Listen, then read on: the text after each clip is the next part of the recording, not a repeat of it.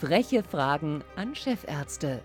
Der Gesundheitspodcast der Zentralklinik Bad Berka.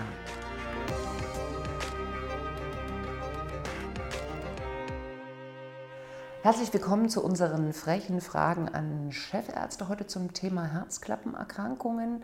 Die sind ja gerade bei älteren Menschen keine Seltenheit. Einer von acht über 75-Jährigen erkrankt beispielsweise an einer Aortenklappenstenose. Die Behandlung der verschiedenen Klappenerkrankungen ist sehr individuell und hat sich in den vergangenen Jahrzehnten enorm entwickelt. Und dazu sprechen wir heute mit Professor Harald Lapp. Er ist Chefarzt der Klinik für Kardiologie und internistische Intensivmedizin am Herzzentrum der Zentralklinik Bad Berka. Guten Tag. Guten Tag, Frau Geier. Herzlich willkommen in der Klinik. Danke. Ähm, Herr Professor Lappe, hat denn jeder, der im Alter ab 60 zum Beispiel unter Erschöpfung leidet, unter Kurzatmigkeit, vielleicht sogar geschwollene Fußknöchel jetzt im Sommer und vielleicht auch Herzklopfen hat, äh, gleich eine Klappenerkrankung? Die Frage kann ich mit einem klaren Nein beantworten. Das, was Sie aber gerade geschildert haben, sind eigentlich Zeichen einer Herzschwäche, wobei Luftnot ein so ähm, breit gestreutes Symptom ist, und Luftnot kann verursacht werden, sicherlich auch von Lungenerkrankungen, auch eine Reihe hormoneller Erkrankungen, Erkrankungen des Blutsystems, aber statistisch am häufigsten in der Tat auch Herz-Kreislauf-Erkrankungen. Das ist aber nicht nur Klappenerkrankungen, sondern eine Reihe anderer Erkrankungen sind es auch. Also man muss sich bei dem Symptom auf die Spur machen, wo es eigentlich dran liegt. Mhm. Was ist mit äh, Brustschmerzen? Brustschmerzen sind kein typisches Symptom für Herzklappenerkrankungen. Belastungsabhängige Brustschmerzen sind in der Regel ja eher Zeichen einer Herz-Kranzgefäßerkrankung, aber auch Brustschmerzen können auch jede Menge anderer äh, Ursachen haben. Deshalb ist immer wichtig, dass der Mensch, der zu einem kommt mit Brustschmerzen, dass man ihn einmal komplett die Krankengeschichte erhebt und etwas so äh, erfragt oder herausarbeitet, was wir als die sogenannte Vortestwahrscheinlichkeit benennen. Also alle Risikofaktoren packen wir zusammen und dann legen wir mal gemeinsam fest, wie wahrscheinlich ist das eine mhm. Herzerkrankung und welche Schritte sind notwendig, um das zu klären. Mhm. Ist das so ein bisschen auch Ausschlussprinzip? Ja. ja. Also mit der Anamnese stellen wir den Großteil schon der Diagnose. Mhm. Die Krankengeschichte ist nach wie vor also nach wie vor wichtiger als unsere ganze große Gerätemedizin. Mhm. Was raten Sie, wenn jemand ähm, regelmäßig Ohnmachten oder Schwindel hat? Das ist in der Tat halt ein ein wichtiges Symptom. Natürlich ist das der erste Schritt erst einmal zum Hausarzt. Belastungsabhängige Ohnmachten sind sicherlich sehr häufig auch Folge von Herz-Kreislauf-Erkrankungen. Das wird der Hausarzt sicherlich gut regeln können. Es gibt natürlich auch Ohnmachten, die passieren aus völliger Ruhe heraus. Das können auch manchmal ganz harmlose Ohnmachten sein, die es bei, manchmal bei jungen Menschen geben kann. Es können aber auch neurologische Erkrankungen sein. Es kann ja sein, dass jemand auch eine Epilepsie hat.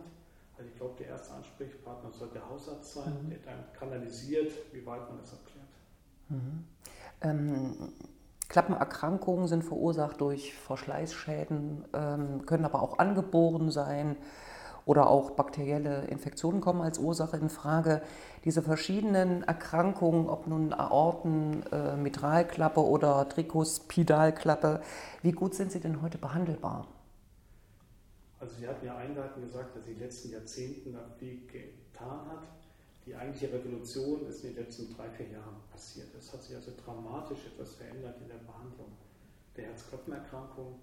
Und wir haben heutzutage sowohl konservative Maßnahmen als auch kathetertechnische Maßnahmen, aber auch nach wie vor im Mittelpunkt auch herzchirurgische Maßnahmen in der Hand, bei denen wir halt für jeden Patienten individuell sicher ein gutes Angebot machen können.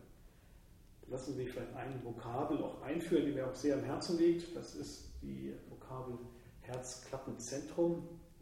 Ich glaube, die Patienten, die eine Herzklappenerkrankung haben, sollten schauen, dass sie in einem Herzklappenzentrum zur, sich vorstellen können, um einfach auch diese große Breite der Therapiemöglichkeiten zu erfahren. Mhm. Welche Disziplinen gehören denn zu diesem Herzklappenzentrum? Ein Herzklappenzentrum sicherlich in erster Linie die Disziplin Herzchirurgie, plus Kardiologie.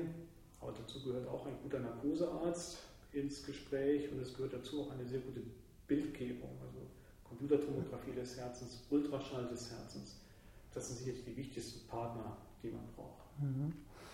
Ähm, die Therapien sind ja heute sehr, sehr individuell, ähm, sehr abgestimmt auf ähm, den Patienten und auch eventuelle Begleiterkrankungen oder anderweitige Vorerkrankungen. Äh, wann werden denn zum Beispiel biologische bzw. mechanische Ersatzklappen oder auch andere Rekonstruktionen erwogen? Also grundsätzlich gibt es in der Klappentherapie halt die Möglichkeit des Klappenersatzes oder halt eben die Möglichkeit der Rekonstruktion einer Klappe. Beides, wenn man geht sowohl chirurgisch als auch total interventionell. Das muss man im Einzelnen halt sehen. Wenn wir mal das Beispiel und Sie die wahrscheinlich häufigste Klappenerkrankung im Alter nehmen, die sogenannte Aortenklappenstenose, ist über viele Jahre halt eine klare Domäne der Herzchirurgie gewesen. In der Regel wird ab einem Alter von 60 Jahren halt eine biologische Prothese implantiert. Der Grund dafür ist, dass bei älteren Menschen die biologische Prothese einfach länger mhm. hält und man möglicherweise einen Zweiteingriff halt eben länger hinausschieben kann. Mechanische Prothesen finden ihren Einsatz in erster Linie bei jungen Patienten, weil sie halten also ewig, haben aber auch wieder Nachteile, dass man halt lebenslang eine blutverdünnende Therapie braucht. Für ausgewählte Patienten gibt es auch die Möglichkeit, zum Beispiel eine sogenannte Homograph, dass man tatsächlich auch menschliches Gewebe verwenden kann, implantieren kann. Das sind aber nur wenige Patienten, die dafür in Frage kommen. Aber heutzutage bei der Ortenklappe ähm, werden ja viele Herzklappen, oder die meisten Herzklappen mittlerweile kathetertechnisch implantiert. Und die sogenannte TAVI, also die kathetergestützte Herzklappenbehandlung, das sind durchgehend biologische Prothesen, die implantiert werden. Mhm. Das ist minimalinvasiv. Minimalinvasiv, das ist natürlich auch etwas, was Herzchirurgen heutzutage mhm. machen, aber die werden immer halt noch einen kleinen Schnitt in den mhm. Brustkorb mhm. machen müssen. Das geht quasi kathetertechnisch von der Leiste aus. Mhm. Ähm, kann ein guter Arzt, der sich mit Klappenerkrankungen auskennt, das bereits äh, beim Abhören, Stethoskop, äh, kann er das erkennen, ob jemand eine Klappenerkrankung hat? Da sage ich mal ein ganz klares Ja mit einem dicken Ausrufezeichen dahinter.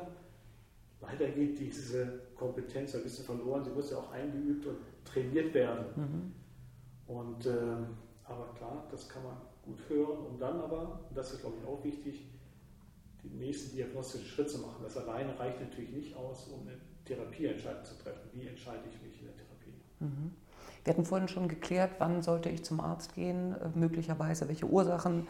Ähm, was passiert denn, wenn man nichts unternimmt? Also wenn ich jetzt keine neue Klappe einsetzen lasse oder anderweitige Therapien? Ich mache das mal mache. vielleicht an, an zwei Klappenerkrankungen ein bisschen klarer. Nehmen wir mal die häufigste Klappenerkrankung im Alter, die ich genannt hatte, die Aortenklappenstenose.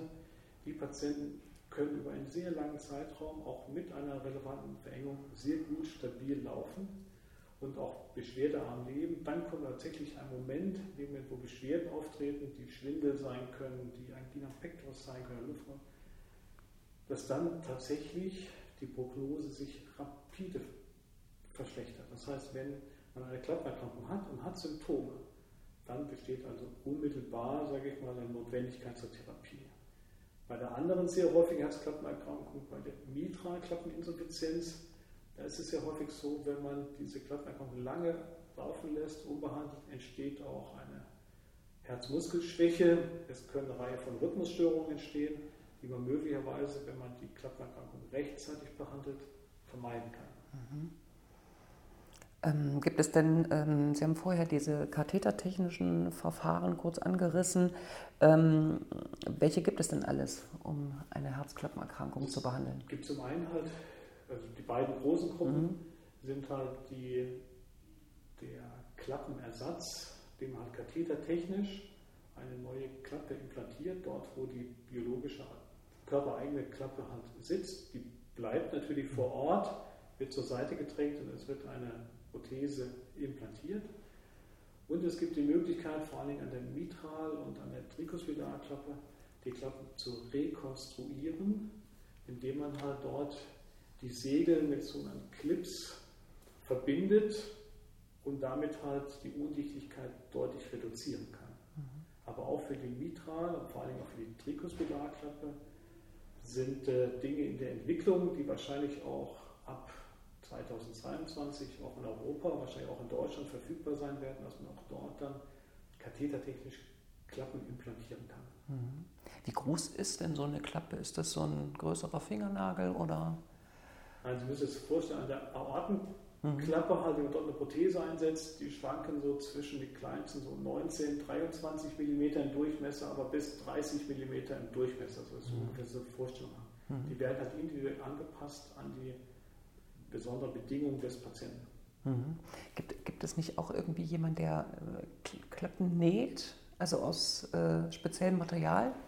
Ja klar, ja. in der Produktion sitzen dort tatsächlich Menschen, die in der Regel aus tierischem Gewebe, vom Schwein oder vom Rind, tatsächlich diese Klappen zusammennähen.